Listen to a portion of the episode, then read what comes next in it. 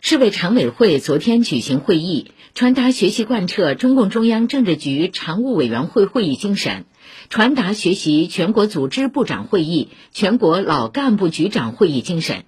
听取上海市2022年长江经济带生态环境问题整改方案情况汇报，研究城市更新、乡村振兴、食品安全等事项。市委书记陈吉宁主持会议并讲话。会议指出。要坚决把思想和行动统一到习近平总书记重要讲话精神上来，抓实抓细新阶段疫情防控各项工作，压实四方责任，优化防控机制，进一步强化疫情监测预警，盯牢重点机构防控，健全分级诊疗体系，加强物资应急储备，持续抓好疫苗接种，统筹推进科技攻关，倡导坚持个人防护措施。会议指出，要增强推动长江经济带生态环境问题整改的责任感和紧迫感，聚焦重点，一抓到底，确保按期整改消耗。要举一反三，完善体系，强化监管，严格执法，提升系统治理能力，加快产业转型升级。会议审议通过《上海市城市更新行动方案（二零二三至二零二五年）》。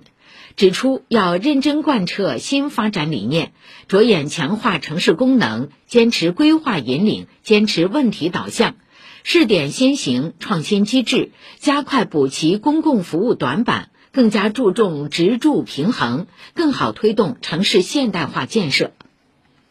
会议审议通过《关于做好2023年全面推进乡村振兴重点工作的实施意见》。指出，要准确把握都市现代化农业发展要求，加快推动“一二三产”融合发展，加快推进美丽乡村建设。要挖掘农村潜力，壮大发展活力，激发农民动力。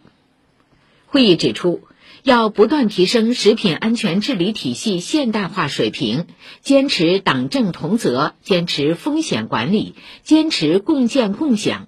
深化研究食品安全领域新情况新问题，推动长三角协同联动，强化科技支撑和智慧监管，及时消除风险隐患。